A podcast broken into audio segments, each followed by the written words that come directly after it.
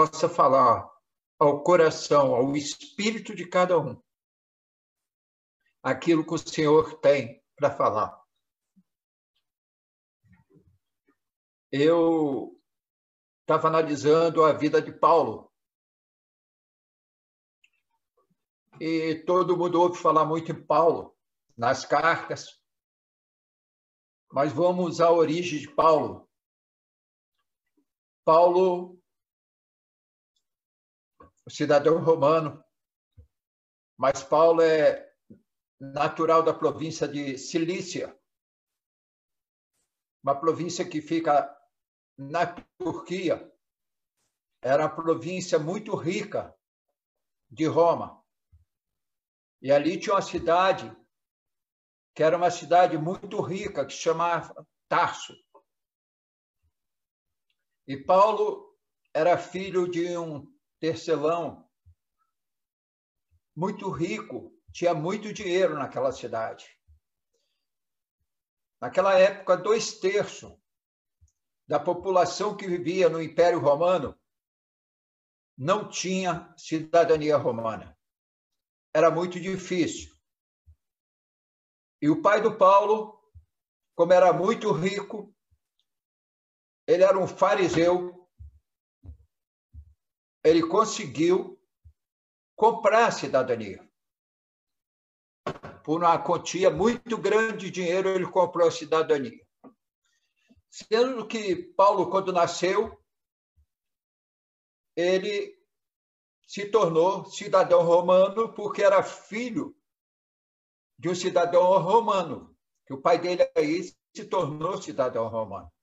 E Paulo nasceu sendo de origem fariseu, mas se tornou cidadão romano. E o pai do Paulo tinha muito dinheiro e resolveu mandar Paulo estudar. E mandou Paulo para Jerusalém, onde Paulo foi ser acompanhado por Gamaliel, que era o mestre, doutor na lei, que conhecia tudo do livro Torá. Torá representava os cinco primeiros livros da Bíblia. O Gênesis, Número, Gênesis, Êxodo, Número, Levítico e Deuteronômio e eram os mesmos livros de, dos judeus. E os fariseus, eles tinham muito zelo pela palavra. E foram eles que fundaram as sinagogas. Então, Paulo teve uma formação muito forte na palavra. E Paulo era zeloso para a palavra. Paulo, sendo zeloso pela palavra, e tendo muita influência com os sumos sacerdotes, Paulo não tolerava o cristianismo que acabava de surgir. E ele pediu carta aos sacerdotes para ir para Damasco, nas sinagogas, e tirar, e nas casas, tirar homens e mulheres e trazer para Jerusalém, para sofrer o castigo, porque pregava o caminho. E Paulo estava com razão? Estava, era a fé dele, era aquilo que ele conhecia. Ele defendia aquilo, ele tinha um caráter para defender aquilo que ele conhecia. Ele era zeloso pela palavra, foi tudo que ele aprendeu. E Paulo foi. Quando Paulo estava próximo de Damasco, uma grande luz veio sobre ele. E ele não resistiu, caiu do cavalo. E ali aquela luz falou: Saulo, Saulo, por que me persegues? E Paulo falou: Quem é, Senhor? Quem és tu, Senhor? Veja que Paulo ele tinha conhecimento já de Jesus. Ele esteve presente na, na morte de Estevão, que descreveu Jesus ali, descreveu o cristianismo ali. Ele esteve presente, ele viu outras coisas sobre o cristianismo. E ali, a coisa que Deus mais falou comigo, que Paulo, mesmo sendo perseguidor de Jesus, daqueles que seguiam Jesus, Paulo chamava Senhor. Quem és tu, Senhor? E ele falou: Eu sou Jesus a quem tu persegue. Amados, como diz a palavra, não foi tu que me escolheu, eu vos escolhi. Jesus tinha escolhido Paulo. Jesus tinha escolhido, escolheu qualquer um de nós.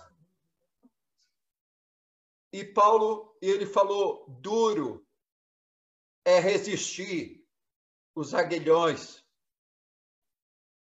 Mas Paulo ali, quando Paulo tentou levantar, Paulo estava cego. Ele não via mais nada. Ele não via mais nada. E aí Paulo estava cego, aquele homem poderoso, com todo o conhecimento que ele tinha. Agora ele precisava ser guiado. Ele precisava ser guiado. Ele não conseguia andar sozinho. E Deus levaram Paulo em um local. E Paulo ficou três dias e três noites sem comer. E Deus revelou: olha, eu vou mandar alguém aí, Paulo. O nome dele é Ananias. Paulo perdeu tudo o que tinha no mundo. Toda a visão que ele tinha do mundo, ele perdeu. Ele agora era dependente. Ele agora precisava ser guiado. E aí, quando ele chegou o Senhor falou com Ananias: Ananias, você vai lá e põe as mãos sobre Paulo, porque ele teve uma experiência. Ele deverá sofrer por mim. Ananias, Senhor, esse Paulo, esse que persegue todo mundo, esse que açoita todo mundo, eu ir lá, Senhor, é Ananias. E Ananias, em obediência ao Senhor, foi lá e pôs as mãos sobre Paulo. E Paulo, de repente, as escamas caíram dos olhos e ele recuperou a visão. Ali houve uma passagem de Paulo de um mundo que ele tinha convicção que ele estava certo para outro mundo, que começaria agora, que ele dependeria aprender, que ele dependeria ser ensinado, que ele dependeria obedecer. E Paulo tinha essa visão agora. Era uma visão espiritual. E aí, amado, às vezes a nossa vida, a vida de muitos de nós, nós temos convicção que nós devemos vencer no mundo. Nós aprendemos que nós devemos vencer no mundo. Estude muito, porque nós devemos vencer. Faça isso porque nós devemos vencer. Faça não sei o quê, porque nós devemos vencer. Estuda, é, é, guarde muito dinheiro, porque nós devemos vencer. Aplique certo, porque nós devemos vencer. Mas, amados queridos, não fala bem assim. Nós devemos vencer o mundo. Fala para nós, nós devemos vencer no mundo. Isso muda o nosso coração. e o nosso coração toma algumas posições com convicção para nós atingirmos algo que está na nossa mente. E assim foi comigo. Quando eu era pequeno, meus pais tinham sete filhos, dormíamos tudo no quarto da casa do meu avô. Meu pai trabalhava no comércio e minha mãe deixou a Vale do Rio Doce para cuidar dos filhos. E ali nós morávamos ali junto. E ali não tinha perspectiva, mas eu tinha no meu coração que eu seria padre ou médico. Ali as minhas brincadeiras eram tudo relacionada com injeção, tudo assim, desde pequeno. E ali nós mudamos para outra casa. Mudando para outra casa, minha mãe foi trabalhar como vendedora ambulante. E quem era o cobrador dela? Era eu, o cobrador vermelho, que aparecia nas repartições para pegar o que ela tinha vendido quando saía o pagamento ali eu fui no propósito de vencer na vida, de vencer. E ali eu fui estudando, estudei com escola pública, passei no vestibular. Passei no vestibular, não tinha cota não, meus amados. Me tornei um médico. Na faculdade eu era chamado de sanatório porque eu não tinha dinheiro para comer, eu não tinha dinheiro para comprar livro. Eu saía de casa cinco horas da manhã para pegar o primeiro lugar.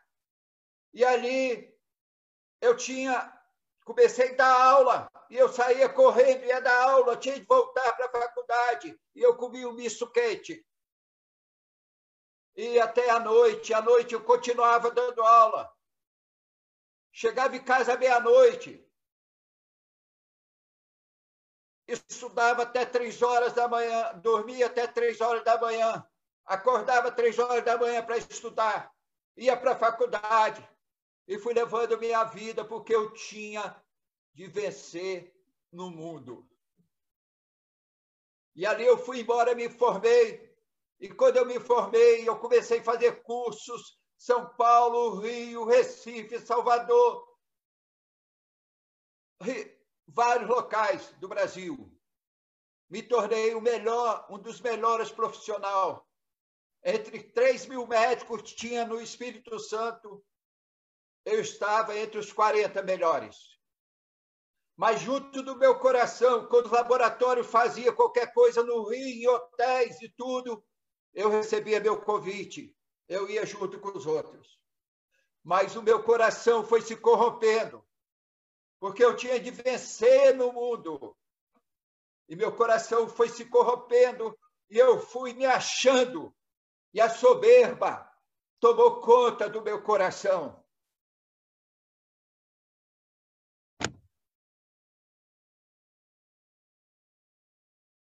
Me coloquei superior a Deus.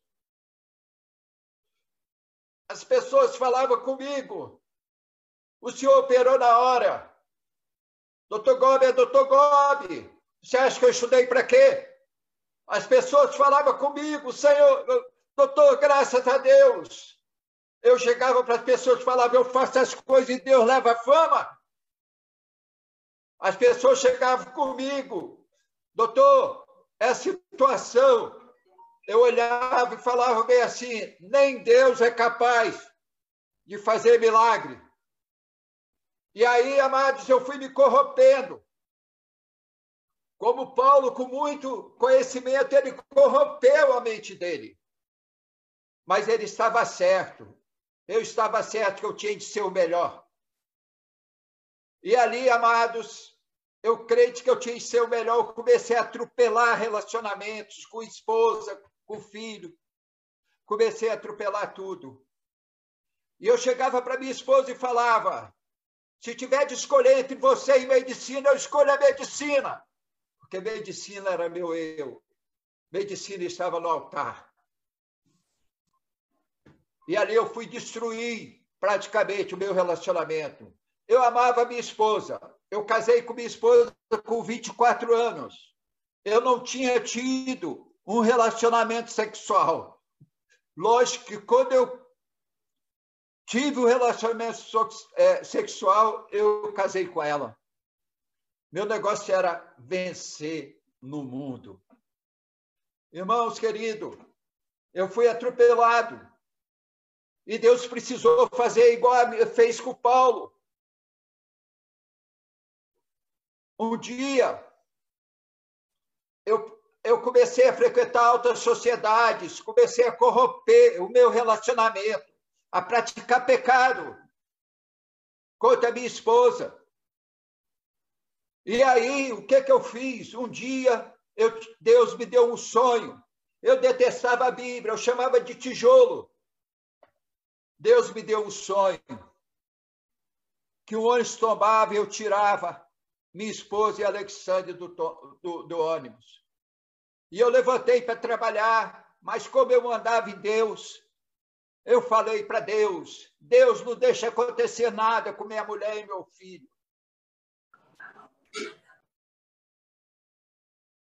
E Deus, fui trabalhar no primeiro local, sabe que médico trabalha em muitos locais. Não consegui ir pelo segundo. Voltei para casa. Minha esposa tinha saído para comprar algo para mim, para presentear, que era o dia dos pais. Um relógio para mim, e não apareceu. Nessa época eu pertencia à maçonaria. Quando deu 11 horas, 12 horas, eu não conseguia, eles não chegaram. Eu liguei para a maçonaria e perguntei: Olha, minha esposa saiu, não chegou até agora. E aí, amados, eles falaram: daqui a 15 minutos nós respondemos. Dentro de 15 minutos, eles falaram para mim: ó, vasculhamos todo, toda a cidade. Não teve acidente, fomos aos hospitais, não tem nada, não tem nada. Sua esposa vai vir. Mas só que ela não chegou. O ônibus passou e apitou e chamou meu filho. E quando chamou meu filho para levar para a escola, eles não tinham chegado. Minha esposa tinha ido dar aula. Chegou 15 para uma, ela não tinha chegado. Quando faltava cinco para uma, eu olhei uma Bíblia e abri aquela Bíblia, chorando aos prantos, e li algo. Mateus 7, 7. Pedi da servosar, buscai e achareis, batei abrir-se-vos-á, pois todos que busca, acha. Quem bate, abre. E quem pede, recebe. E ali foi a minha experiência com Deus. Porque antes Ricardo falava comigo, outros falavam comigo, eu falava, olha, você tem o seu Deus, eu tenho o meu Deus. Você fica com o seu, que eu fico com o meu. Eu era totalmente fechado, eu detestava evangelho. Eu tinha raiva de crente. E ali eu caí de joelho e falei: Meu Deus, meu Deus, traga minha esposa e meus filhos. Coisa de minutos, chegou ela e meu filho. Nós se abraçamos, choramos, choramos, e ali eu me converti. Só que dali em diante eu não era o mesmo. Ali eu era seguido, pelo, guiado pelo Espírito Santo. Era um filho de Deus. E aí, nesse tempo, eu era um homem guiado pelo Espírito Santo de Deus. Eu comecei a ter experiência com o Espírito Santo de Deus, que eu nem conhecia. Eu comecei a orar pelas pessoas. Deuteronômio 28 foi a segunda palavra que eu aprendi. Eu comecei a chamar Deus de Senhor, Senhor, Senhor, Senhor, Senhor. E as coisas foram acontecendo. E aí, na época, o Jefferson pediu a Dag que me acompanhasse. Dag foi igual a Ananias. Esse, esse cara, eu acompanhar esse cara, rapaz, eu tive no aniversário com esse cara, esse cara é altamente soberbo, esse cara é isso, é aquilo, aquilo. Como eu vou acompanhar esse cara? O Gerson falou: não, o homem está pronto para o parto. É ele. E Dag me recebeu. E saía de casa até meia-noite, explicando aquilo que eu tinha as dúvidas da Bíblia. E Dag foi falando da Bíblia para mim. Aí apareceu outro cara na minha vida que descobriu que eu comecei a ter experiências espirituais, experiências que eu queria falar com a pessoa, ia para o restaurante, falava assim, olha, meu filho, eu preciso falar com essa professora, amanhã, segunda-feira, eu vou falar. De repente, ela entrava pela porta. Eu queria falar com o sobrinho, e eu ia para a sacada do prédio. De repente, meu sobrinho aparecia embaixo. E Deus começou a me mostrar as coisas. Eu falasse, assim, Senhor, eu já chamava Deus de Senhor, porque Deuteronômio fala Senhor, Senhor, Senhor, Senhor, Senhor, e eu aprendi, Senhor. E eu aprendi isso, amados. Eu digo assim, o que, que eu quero falar para vocês? Eu quero falar que você tem a experiência, a primeira experiência. A experiência que nós temos é muito importante nas nossas vidas. A medicina já não era prioridade mais para mim. Eu era capaz de fechar, cancelar um consultório cheio para atender o irmão, para ir para fundão, socorrer o irmão. A medicina já não era mais prioridade para mim. E as coisas foram acontecendo.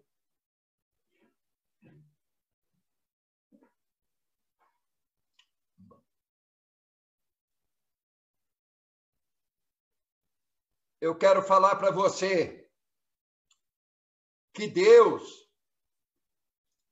quando Deus nos chamou, quando Deus te chamou, quando o Espírito Santo te tocou, ele não te tocou para você ter experiência com o Espírito Santo. Entendeu, Thaís? Ele não te chamou para você ter uma experiência. Ele te chamou para você ser cheia do Espírito Santo.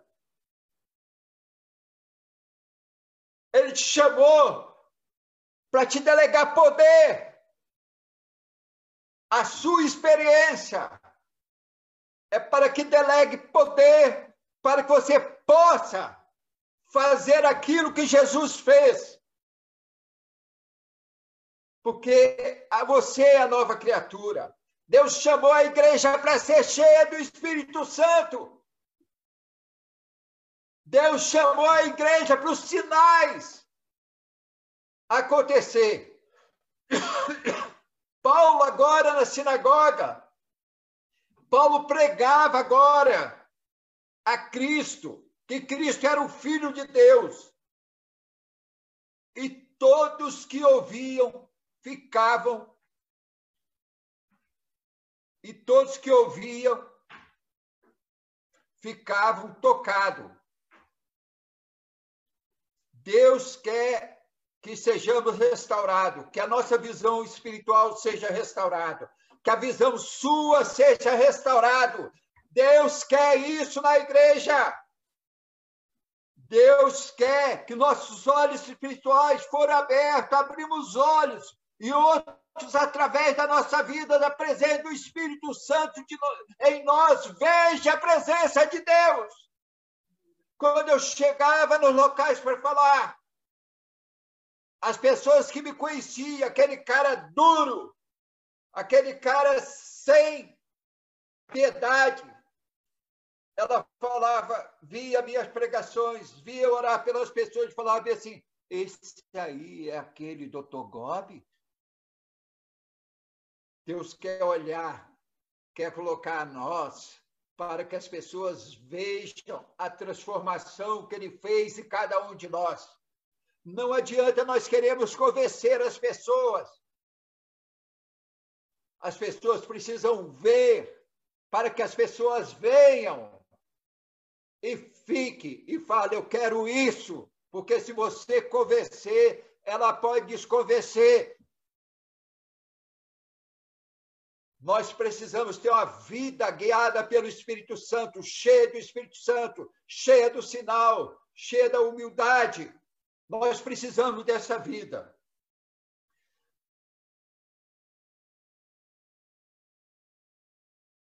Paulo, todo mundo sabe que depois de tudo isso, ele, ele precisou ter uma restauração. Paulo precisou ser restaurado, amado. Ele sofreu muitas perseguições, ele foi açoitado. E sabe qual era a vantagem de uma pessoa ser cidadã romana? É que ela tinha o privilégio de ser julgada por César. Ela não poderia so, sofrer açoite se, sem condenação, e ela jamais poderia morrer na cruz. Esse era o privilégio do cidadão romano. E Paulo passou a ser apedrejado, açoitado, mas o nome de Jesus, ele não desistiu. Hoje, eu me vejo até impedido de realizar medicina, porque eu tive uma aposentadoria especial e ela não me dá direito mais a exercer medicina. Por causa dessa aposentadoria que eu tive. Salários é um décimo do que eu ganhava mas eu sou muito feliz. Eu sou muito feliz porque eu sou co-herdeiro de Cristo. E meu lugar será a Nova Jerusalém. O seu lugar tem que ser a Nova Jerusalém. Nós temos que nos preparar para a Nova Jerusalém. Eu quero, eu tenho tido experiência aqui, experiência de curas, sem pôr as mãos, por telefone. Pessoas, irmão que ligou para mim, que tinha zero de espermatozoide no exame na mão. E o senhor falou: liga, ora por esse casal. E ele ia fazer, receber outro tipo de exame. O Paulo viu o exame dele. E eu orei por este casal e falei: olha, o Senhor vai curar. E depois retornaram para mim o exame com zero e o outro exame. Estava tudo normal, amado. Estava tudo normal porque eu creio na palavra. Eu creio naquele centurião que chegou lá para que orasse pelo servo dele e através da palavra. Quando ele chegou em casa, o centurião estava curado. Eu creio na palavra. Eu creio em Jesus. Eu tenho que ser semelhante a Jesus. Eu tenho que fazer o que Jesus mandou. Eu tenho que viver a vida do Senhor. E assim Paulo viveu até a morte. Ele jamais retrocedeu. Hoje eu tive uma experiência muito boa aqui no sítio. Deus tem falado comigo. Eu creio que Deus colocou a gente em quarentena. Colocou você em quarentena. Porque Deus tem algo que quer falar a cada um de nós.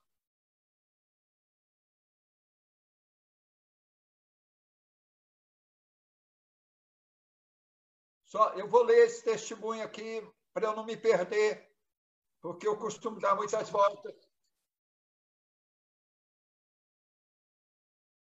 Eu estou no sítio. E quando eu comprei esse sítio, tinha uma casinha, uma casa de pomerano, o qual nós restauramos essa casa e fomos morar dentro dessa casa. E como nós fomos morar nessa casa, a casa era bem cuidada, eu tampei os buracos, fiz tudo de, de chão, tudo. Mas aí, eu construí uma casa nova. Esqueci da casinha. Uma casinha tão importante que nós abrigamos 25 irmãos da Praia da Costa nela. Jovens e casais. É? 25 irmãos. E nós colocamos nessa casa. E essa casa foi abandonada. Às vezes assim é a nossa vida. Deus nos deu experiências tremendas. E nós abandonamos, deixamos de lado. E quando essa casa foi abandonada, o cupim tomou conta dela. E começou problema de chão, telhado, tudo. E Deus falou para mim, o Espírito Santo virou para mim e falou assim: você tem de restaurar esta casa. E às vezes o Espírito Santo fala para nós: você tem de restaurar sua casa. A casa, o templo do Espírito Santo é cada um de nós. Começa a obra em nós. E eu comecei uma obra dentro daquela casa. E comecei eu mesmo com a minha mão, e pá, e tira cupim, e bota pau, e bota não sei o quê. E comecei a trabalhar dentro daquela casa. E Deus sempre falando comigo: restaura a minha casa. Porque eu traí, essa casa não é sua, é dos irmãos. E eu comecei com todo carinho restaurar a casa.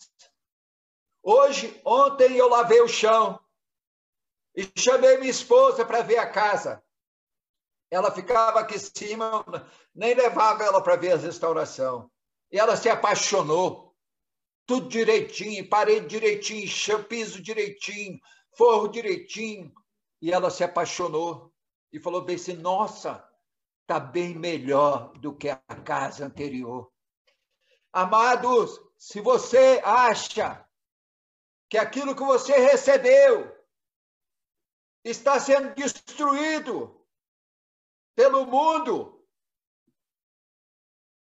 restaura a tua casa, porque eu profetizo em nome de Jesus que ela vai ser melhor do que a casa anterior. Eu quero profetizar a obra começa no nosso interior, amados. A obra tem que começar aqui dentro. E nós viemos para fora da casa. E eu olhei, vi muito mato. Hoje, hoje, isso foi hoje. E muito mato. Já estava no meu coração. Pega a roçadeira e passe e arranca tudo. Amor virou, falou bem assim: olha, amor, isso aqui é lírio. Tinha mais ou menos, um lírio assim, no meio daquele monte de mato, sabe? Aquele coisa, sem flor, sem nada. Hein? Só vai dar flor na primavera, ela está falando. E aí, sem flor nenhuma, e o Senhor falou para mim, o Espírito Santo, não tira nenhum. E eu me prostrei com a mão e fui tirando as ervas da Nina. E tirando, tirando, tirando, tirando, prostrado. E fui tirando aquela erva, e daqui a pouco eu olhei, tinha 30 pés de lírio que vai dar flor na primavera. Assim é o pecado, amado. O pecado vem entrando dentro de nós. Essa erva danina vai. Não foi eu que semeei aquele lírio, foi o Senhor que semeou. Foi o Senhor que semeou a palavra, foi o Senhor que semeou a sua conversão, foi o Senhor que semeou o Espírito Santo. Mas o pecado vem como ervas diversas, Danina. Vários pecados vêm entrando ali. O Espírito Santo falou: não arranca. Então o Espírito Santo está falando para nós fazermos uma limpeza, colocar o nosso coração diante dele. Tira em mim tudo que é pecado. E Deus vai lembrar você, ó, isso aqui é erva, isso aqui é erva, isso é erva, isso é erva, e você vai tirando. Por que, que Deus quer esse cuidado? Deus quer limpar o seu templo. Deus quer limpar o templo dele, que sou eu, que é você. Por que, que ele quer limpar? Ele quer limpar, porque na primavera, quando florescer os lírios de campo, todos chegarão e olhando para eles, olharão para eles, que lindos lírios de campo! Que lindos! As pessoas vão olhar para nós e vai falar: que lindo! Que lindo! Como? Como você fez isso? E você vai dar o testemunho, o que Deus fez, como Deus limpou, como limpou a terra. E as pessoas vão conhecer o Senhor, mas vão ter a vontade de estar presente ao Senhor, não porque você induziu, mas que ele viu o Senhor em você. Porque ele viu o Senhor no Bob. Deus está me preparando para obras maiores, eu sei. Vai me levar em vários locais. Mas ele quer o jardim, o campo limpo e os lírios que são ele brotando. E as pessoas não terão olhos para erva, porque as ervas vai tirar. A cada dia tem, tem tenta aparecer uma erva nova. Arranca, não deixa crescer. Não deixa crescer. Tudo que você achar que é pecado, tira! Para que os lírios floresçam, para que as pessoas tenham vontade. Que no campo deles seja plantado lírio. Mas, amados, mas houve outra coisa você pode tirar o lírio.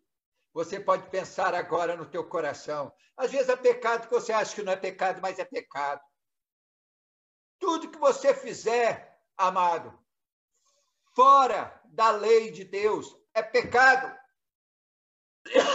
Tudo que você fizer é pecado. Maledicência é pecado. Raiz de amargura é pecado. É, Roubo é pecado. Tudo é pecado, amado. Julgamento é pecado. Não respeitar autoridades é pecado. Vai olhando no seu coração, vai tirando isso, vai tirando. Sabe o que eu fiz com essas ervas daninas? Eu botei no carrinho, enchi o carrinho, despejei na barreira para que ela jamais volte para aquele lugar. Amado, mas houve outra coisa que eu quero falar para vocês.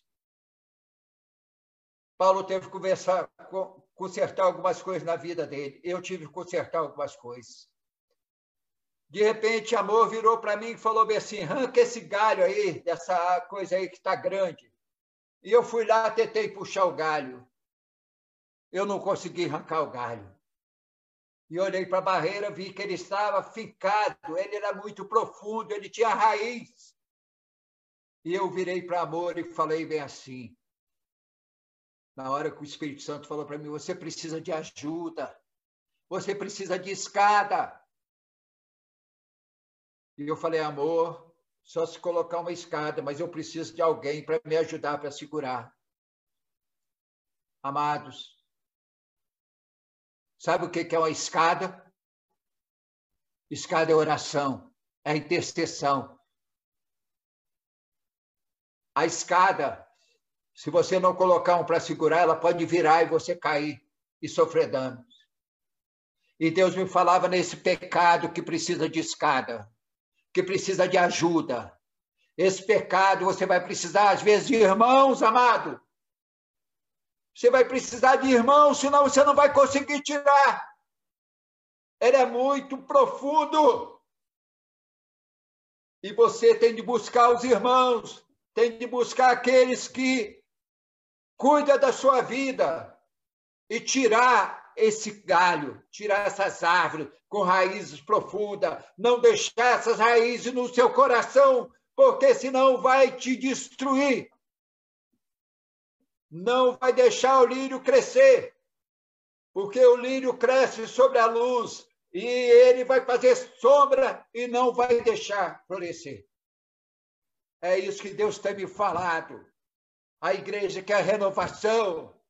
Vamos começar a restaurar a casa de dentro. Vamos começar, vamos começar a nos apresentar, mas deixar Deus fazer essa obra. Nós temos muito testemunhos tremendo. Ouvi irmãos que ele foi confessar que ele poderia ser preso, mas ele confessou. Eu, quando eu converti, tinha coisas que eu tinha feito, eu passava nas pessoas, voltava aqui e falei assim: olha, eu não te paguei isso. Quanto custa? Ah, quanto tempo tem? Tem cinco anos. Aí, ah, então deixa para lá. Eu falei: não, você me diz quanto custa hoje, porque eu quero te pagar. E foi várias pessoas que eu tive de acertar. Foi várias pessoas que eu tive de confessar. Várias pessoas, amado. Então, eu quero dizer o seguinte para vocês: o nosso alvo é Cristo. Aquele que retrocede, o Senhor não tem prazer. E eu quero deixar essa palavra, que a conversão de Paulo, a sua conversão não difere da conversão de Paulo. Você viu Jesus e teve sua experiência. E Paulo continuou dando testemunhos daquilo que Jesus fazia na vida dele. E você também tem de dar testemunho daquilo que Jesus fez através do seu procedimento, através da tua vida. E aí o reino de Deus será expandido por onde você passar. Amém? Amém, amados? eu quero orar. Eu quero que você coloque as mãos sobre sua cabeça agora.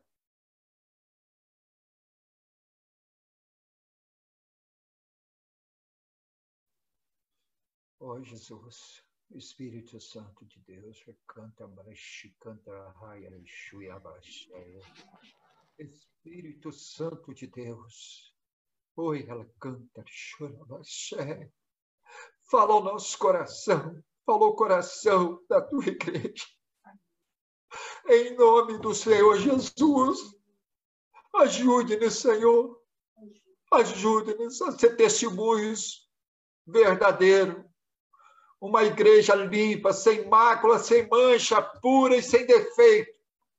Em nome de Jesus. Senhor, essa pandemia tu permitiu para a restauração de família, restauração de relacionamentos, restauração com os irmãos. Tu permitiu, Senhor, mas em nome de Jesus, não deixe o nosso tempo ocioso. Viva, Senhor, viva na nossa vida, em nome de Jesus. Senhor, cumpra a sua vontade cada um de nós e cada um da igreja, Solte, Senhor, que cada um possa soltar mesmo aquilo que tu tem mostrado, Senhor. Que cada um possa ser, Senhor, desejo de consumo daqueles que não te conhecem. Em nome de Jesus, nós te pedimos, Espírito de Deus, derrama sobre toda a família, sobre todos os irmãos hoje, rios de água viva unção nova, aqueles que estão enfermos, cura, Senhor, cura da alma, cura, Senhor, o corpo, em nome de Jesus, restaura, Senhor, a tua igreja, para a tua glória. Amém. Amém, irmãos. Obrigado, Bob.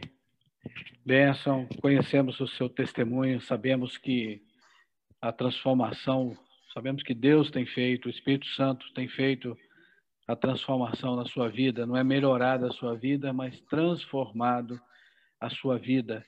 E somos testemunho a respeito disso. Conhecemos você antes. Eu acho que tem uma boa parte das pessoas aqui te conheceu antes. e tem te conhecido agora.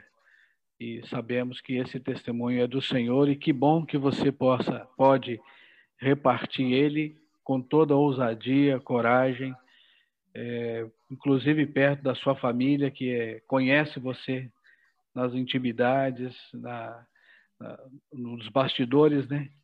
E eu sei que é obra do Espírito Santo. Louvamos a Deus por isso, tá bom, Gobi? O Senhor continue te dando intrepidez e ousadia, para até para você poder exercitar esse dom de cura, que sabemos também que Deus tem te dado esse dom de cura.